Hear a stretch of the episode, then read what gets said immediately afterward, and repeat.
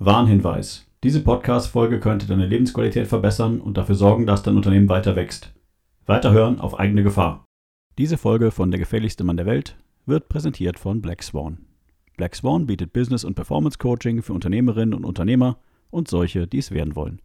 Egal welches unternehmerische Problem dich derzeit plagt, wir helfen dir dabei, es zu lösen. Weitere Infos unter www.theblackswan.de. Oh Mann, Jetzt sind wir also an dem Punkt angekommen, wo ich tatsächlich eine Folge über den Coronavirus mache. Das kann doch alles nicht wahr sein. Aber das Gute daran ist, alles, was ich dir gleich zum Thema Liquiditätssicherung und Vorausschau erzähle, kannst du auch benutzen, wenn es keinen Coronavirus mehr gibt. Obwohl, ich glaube, den gibt es jetzt für immer, so wie die Grippe, nur in verschiedenen Varianten. Vielleicht nicht mehr mit ganz so viel Panik. Das wäre ja super. Also, los geht's.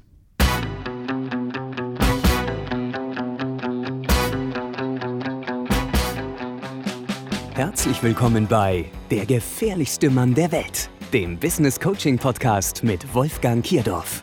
Hast du dich auch schon mal gefragt, wie zur Hölle machen das die anderen? Denkst du auch manchmal, wie geht das? Was ist der Trick? Hier erfährst du es. Denn das Denken, das dich hierhin gebracht hat, ist nicht das Denken, das dich an dein nächstes Ziel bringt. Fertig für den Impuls? Hier ist dein Gastgeber, Wolfgang Kierdorf. Herzlich willkommen in der dritten Season von Der gefährlichste Mann der Welt. Mein Name ist Wolfgang Kierdorf und ich bin Business- und Performance Coach. In dieser Woche bin ich aber mit einem ganz anderen Thema unterwegs. Ich bin quasi der Krisenstab für das Thema Liquiditätssicherung in der Corona-Krise. Und auch wenn die Corona-Krise irgendwann mal vorbei ist, kann man das, was ich gleich erzähle, immer noch benutzen. Schauen wir uns vielleicht erstmal an, was gerade überhaupt das Problem ist. Das Problem derzeit ist, dass die meisten Unternehmen es nicht geschafft haben, oder zumindest die meisten kleinen Unternehmen und Selbstständigen, so viele Rücklagen aufzubauen, dass sie eine längere Durststrecke von, sagen wir mal, vier bis sechs Wochen, so wie es vermutlich jetzt aussieht, also Stand 17.03.2020, gehen wir davon aus, dass nach den Osterferien alles sich wieder normalisiert. Das kann so sein, das muss nicht so sein. Tun wir mal so, als ob das so wäre. Dann ist es bei ganz vielen so, dass Umsatzwegbruch jetzt aktuell in den ersten, ich sage mal, fünf, sechs Tagen, die das jetzt anhält, dazu führt, dass deren gesamte Existenzgrundlage entzogen ist. Das ist natürlich dramatisch, hat aber erstmal mit dem Coronavirus weniger zu tun, sondern vielmehr damit, dass grundsätzlich vermutlich auch nicht genug Rücklagen aufgebaut wurden, um überhaupt mal drei oder vier oder sechs Monate überleben zu können. Kann man natürlich sagen, ja schön, hätte es mir das vorher gesagt, äh, hätte ich es anders gemacht. Ja, selbst wenn wir das in den Coachings gelegentlich sagen, dass man das tun sollte, heißt das nicht, dass es dann auch getan wird. Und man muss ja auch genug Geld haben, um Rücklagen zu bilden. Insofern, egal was jetzt passiert und wie gut oder schlecht es einem währenddessen geht, sollte das Ziel immer sein, nach dieser Krise dafür zu sorgen, dass man systematisch Rücklagen bildet und eben nicht, wenn so etwas nochmal passiert, wovor wer auch immer uns bewahren möge, dass man dann wieder in der gleichen Scheiße steckt. Stand jetzt, also 17.03., äh, es ist jetzt 20.24 Uhr, ähm, erzähle ich mal, was gerade so geht. Die Bundesregierung hat Hilfspakete und Hilfsprogramme beschlossen. Das, was sie bisher rausgegeben hat an Informationen, ist allerdings mehr oder weniger dürftig. Was sie getan haben, ist, sie haben die KfW- und ERP-Kredite, also die äh, Kreditanstalt für Wiederaufbaukredite und die Europäischen Wirtschaftsfonds, Kredite, die es sowieso schon gab, nämlich KfW-Kredit für Wachstum, der eigentlich für Digitalisierung und Innovation genutzt wurde, den ERP-Gründerkredit universell für Unternehmen, die weniger als fünf Jahre am Markt sind und den KfW-Unternehmerkredit für Unternehmer oder Unternehmen, die länger als fünf Jahre am Markt sind, genommen und haben die etwas modifiziert, damit sie leichter zugänglich werden bzw. eine größere Gruppe abdecken. Das ist meiner Ansicht nach nicht genug, denn selbst in Zeiten, wo vergleichsweise wenige Menschen diese Kredite beantragt haben. Und das Antragsverfahren ist immer, immer über die Hausbank. Das heißt, die Sparkasse, die Volksbank, äh, die Commerzbank, die Deutsche Bank liefert an der Stelle leider relativ wenig in der Regel. Wenn man nicht genug Sicherheiten hat, dann bekommt man auch nichts. Ähm, die haben in der Regel erstmal einen Vorlauf in ihrer eigenen Bank. Das heißt, der Kunde muss erstmal Unterlagen bringen. Das ist ein vernünftiger Businessplan, das ist eine vernünftige Liquiditätsplanung, eine Rentabilitätsvorschau, das ist eine Selbstauskunft, das sind die letzten Steuerbescheide. Das sind die BWAs bei existierenden Unternehmen. Und wenn man das alles zusammen hat und der Bankberater das, was man ihm da erzählt hat, gut findet, erst dann geht das zur KfW, die im Normalfall an normalen Tagen, Wochen, wo keine Corona-Krise ist, wo alle Leute an Bord sind, wo es keine Ausnahmezustände gibt, zwischen sechs und acht Wochen, in einem guten Fall, entscheidet, ob das Geld genehmigt wird oder nicht. Dann geht das wieder zurück zur Bank. Die Bank gibt einem dann in der Regel ähm, einen Teil des Geldes vorab. Dann muss man über die sogenannten Mittelverwendungsnachweise nachweisen, dass man das Geld dafür eingesetzt hat. Und dann bekommt man das Geld irgendwann in Chargen ausgezahlt, wie man die Rechnung präsentiert. Das heißt, der ganze Prozess dauert zwei, drei Monate, wenn man gut vorbereitet ist und wenn alles gut läuft. Jetzt sind wir in einer Situation, wo vermutlich niemand gut vorbereitet ist und vermutlich auch nichts gut läuft. Das bedeutet, alles, was die Bundesregierung bisher getan hat, ist diese schon existierenden Programme zu nehmen, die sehr, sehr viele Schnittstellen haben, meiner Ansicht nach viel zu viele Schnittstellen, um kurzfristig Hilfe zu bieten, und haben da jetzt Sicherheiten erhöht. Also sie haben quasi ist der durchleitenden Bank, also der Hausbank, leichter gemacht durch Haftungsfreistellungen, also die Übernahme des Risikos durch eine Bürgschaftsbank zum Beispiel ähm, oder durch den Staat, ähm, Ja zu sagen. Das Ja sagen reicht aber erstmal nicht. Der ganze Prozess dahinter muss auch ablaufen. Und da sehe ich im Moment das größte Problem, nämlich die, die jetzt schon kein Geld mehr haben, die werden ein Problem haben, zwei oder drei Monate durchzuhalten, bis die Liquidität dann tatsächlich fließt. Und das andere ist, die Banken schalten ja nicht ihren normalen Kopf aus. Das heißt, sie sind ja immer noch Banken. Das heißt, die entscheiden immer noch auf der gleichen Grundlage. Gut, sie haben jetzt eine Risikoübernahme von 80 Prozent vielleicht, im besten Fall. Aber das Risiko bleibt. Und wenn das Unternehmen keine Prognose hat, die vielversprechend ist, haben wir ein ganz anderes Problem. Nehmen wir Unternehmen, denen jetzt wirklich alle Aufträge weggebrochen sind. Nehmen wir mal beispielsweise die Eventbranche. Eine Eventagentur, der jetzt alle Veranstaltungen weggebrochen sind, wo unklar ist, ob die Veranstaltungen ersatzlos gestrichen wurden, ob die nachgeholt werden, ob die Aufträge wieder reinkommen, in welchem Maße die Aufträge reinkommen. Wie kann eine Bank unter den normalen Bankgesichtspunkten da guten Gewissens Geld geben. Es geht der Bank ja immer nur um eine einzige Sache, nämlich kann der Kreditnehmer seine Schulden zurückzahlen. Also ist er in der Lage, die Bank nennt das Kapitaldienst, den Kapitaldienst zu leisten, also Zins plus Tilgung. Und das wird für viele, denen es heute schon nicht gut ging, die heute schon nicht in der Lage sind, Rücklagen gebildet zu haben, wie sollen die noch einen Kredit stemmen, der oben drauf kommt? Das ist für mich aktuell das größte Problem an dieser Krise. Ähm, schauen wir mal auf die Maßnahmen, die wir jetzt als Unternehmer treffen können, um Liquidität zu sichern. Das Erste, was ich immer sagen würde, ist, sofort Lastschrifteinzug kündigen für alle größeren Beträge, Mieten, Steuern und so weiter und so weiter. Das kann man einfach per Brief tun. Per Fax, per E-Mail geht das, glaube ich, nicht. Wichtig deswegen, weil wir die Kontrolle über unsere Liquidität zurückbrauchen. In dem Moment, wo Menschen, Unternehmen einfach Geld abbuchen können, haben wir nicht mehr die Kontrolle über die Liquidität. Das heißt, wir sind dem ausgesetzt, was da gerade passiert. Wir müssen das steuern. Deswegen allererster Schritt, Kontrolle über die, über die Liquidität zurückbekommen. Nächster Schritt ist Überstunden Urlaubsabbau. Vielleicht haben Mitarbeiter ja Überstunden angebaut, äh, aufgebaut und können die jetzt abbauen. Man kann Mitarbeiter nicht in Urlaub schicken. Man kann Mitarbeiter nur um Urlaub, darum bitten, Urlaub zu nehmen. Hilft jetzt meiner Liquidität nicht so wahnsinnig, wenn ich weiter Gehälter bezahlen muss, aber trotzdem keine Aufträge da sind. Aber ich bin zumindest für nach der Krise besser aufgestellt. Das heißt, selbst wenn ich jetzt noch nicht weiß, wie ich die Gehälter bezahle, würde ich auf jeden Fall auch diese Maßnahme durchführen. Das nächste Thema ist Kurzarbeit, auch ein Thema, was gerade durch die Medien geistert. Die Möglichkeiten für Kurzarbeit wurden geschaffen und erleichtert. Bedeutet aber trotzdem, dass erstmal Mitarbeiter weniger, weniger Geld bekommen. Das heißt, ganz viele Mitarbeiter, die vor allen Dingen ähm, Jobs haben, die nicht Vollzeit sind, werden sich vielleicht überlegen, einfach direkt zum Amt zu gehen, zu sagen, ich kündige und äh, oder kündige mich bitte und ich gehe zum Arbeitsamt, lass mir da Geld zahlen, weil ich da unterm Strich das Gleiche bekomme. Da weiß ich aber sicher, dass es weitergeht, äh, mindestens sechs Monate. Ähm, wenn du dazu Fragen hast, gibt es eine Hotline bei der Bundesarbeitsagentur, die ist zu erreichen unter der 0800 4555520, also 0800 4 4 mal die 5 20. Und die beschäftigen sich mit dem Thema Kurzarbeit. Die Kurzarbeit wird in der Regel angemeldet über den Steuerberater. Man kann das aber auch selbst über die Online-Plattform machen. Auch da gibt es einen Link, der ist eigentlich ein bisschen komplizierter. Ähm, den kann man am leichtesten nachlesen, wenn man zu uns auf die Website geht, theblackswan.de und da gibt es ganz oben, nicht im Menü, sondern direkt als ersten Punkt unter dem Banner oben, gibt es einen neuen Menüpunkt oder einen neuen Punkt, der heißt äh, Liquiditätssicherung in der Corona-Krise. Da draufklicken, dann kriegt man alles das, was ich jetzt gerade hier erzähle, nochmal in Schriftform. Ähm, das nächste, was man tun kann, ist, wenn man in der Vergangenheit regelmäßig Steuern gezahlt hat, ist ein Antrag auf Senkung der Steuervorauszahlung. Das heißt, man weiß jetzt schon, dass man weniger einnehmen wird, also wird man auch weniger Steuern zahlen. Das soll über die Finanzämter jetzt leichter gemacht werden. Früher war das sehr, sehr, sehr schwierig oder was heißt sehr, sehr, sehr schwierig.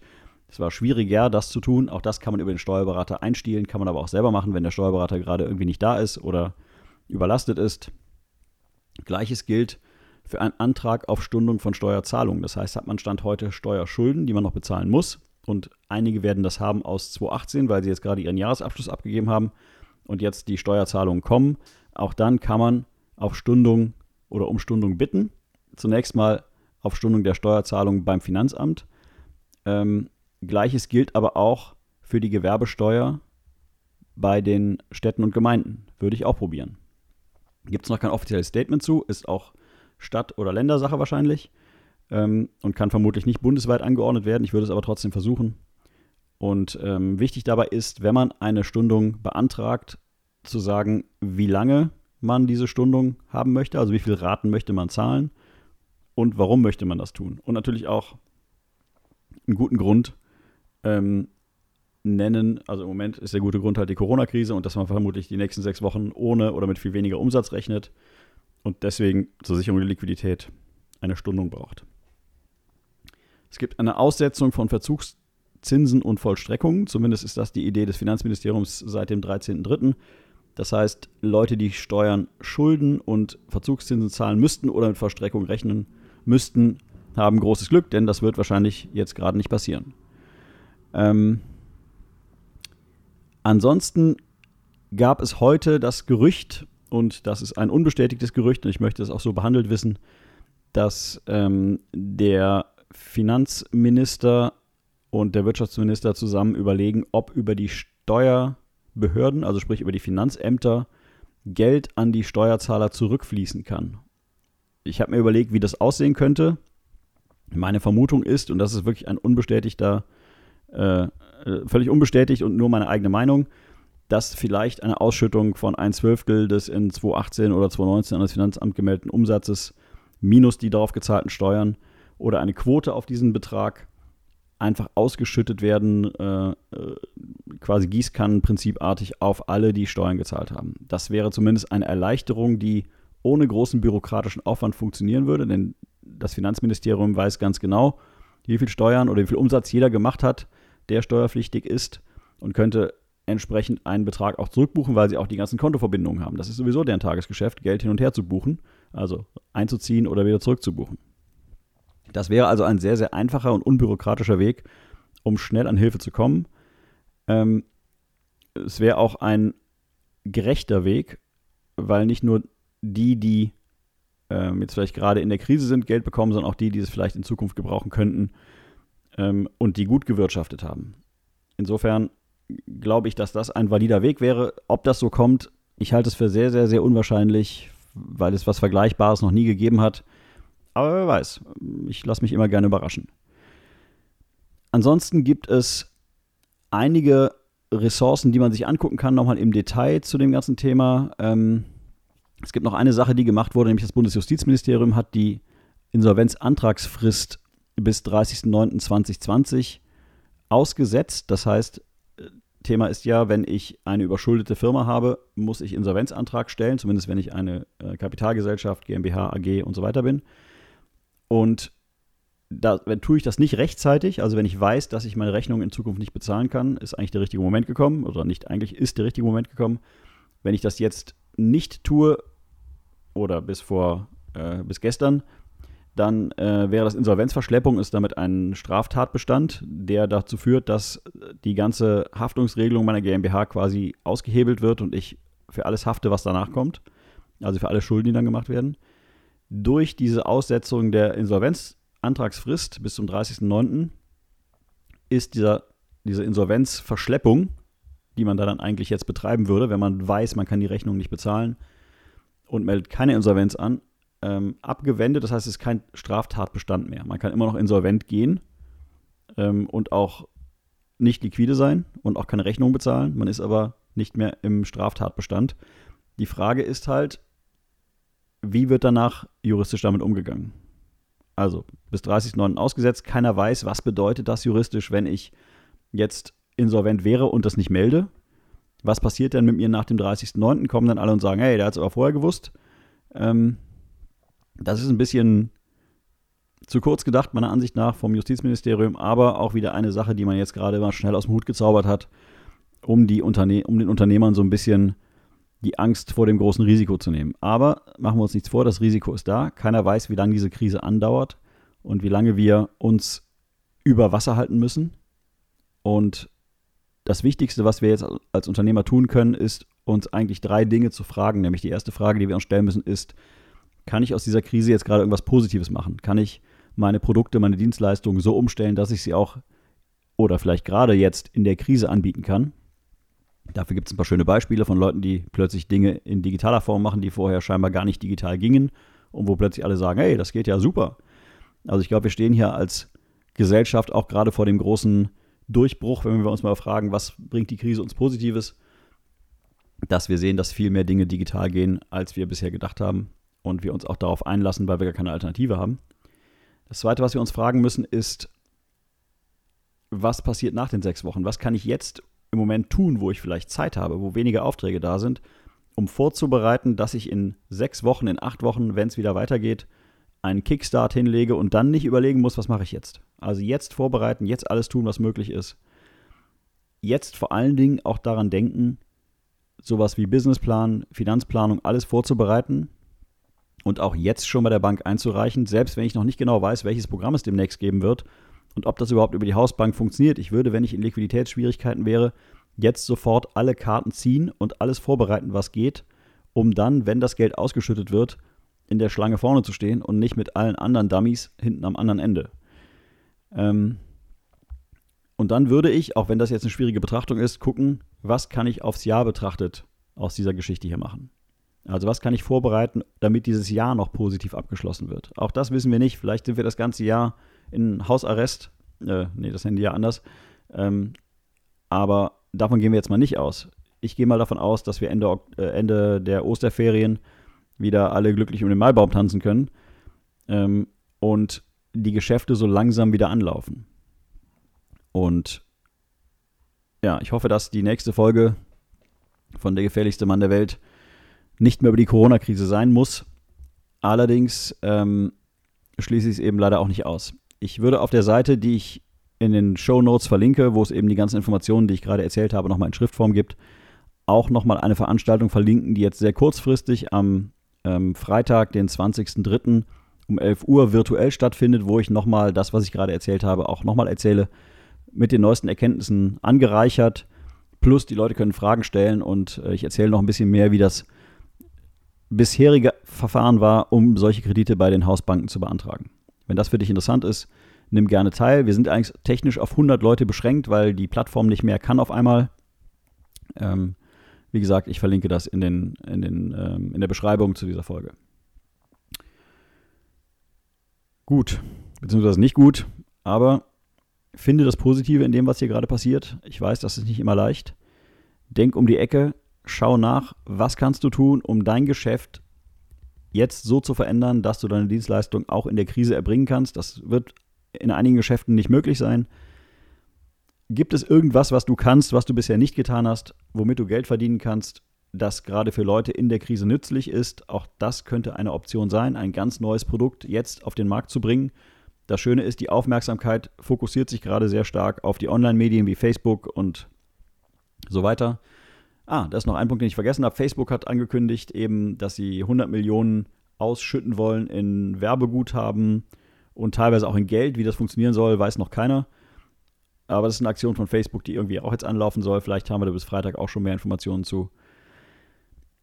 Bleib gesund. Ähm, ich freue mich, wenn du nächste Woche wieder einschaltest zu der gefährlichste Mann der Welt. Ich hoffe dann Corona-frei und vielleicht schon mit besseren Neuigkeiten und einer besseren Prognose. Das war's für heute. Vielen Dank fürs Zuhören und bis nächste Woche. Wenn du jetzt denkst, jemanden wie dich, der mich dabei unterstützt, mein Unternehmen voranzubringen, den könnte ich auch gebrauchen, dann findest du unter www.theblackswan.de weitere Informationen zum Thema Business Coaching. Wenn du Fragen hast, egal ob zu dieser Folge oder zu einem anderen Business-Thema, dann stell diese bitte jetzt in den Kommentaren. Ansonsten abonnieren, gefährlich werden und keinen Impuls mehr verpassen. Unsere aktuellen Vorträge und Workshops findest du wie immer unter events.theblackswan.de. Das war's für heute. Mein Name ist Wolfgang Kierdorf und ich bin da, wenn du mich brauchst. Danke fürs Zuhören und bis zur nächsten Folge.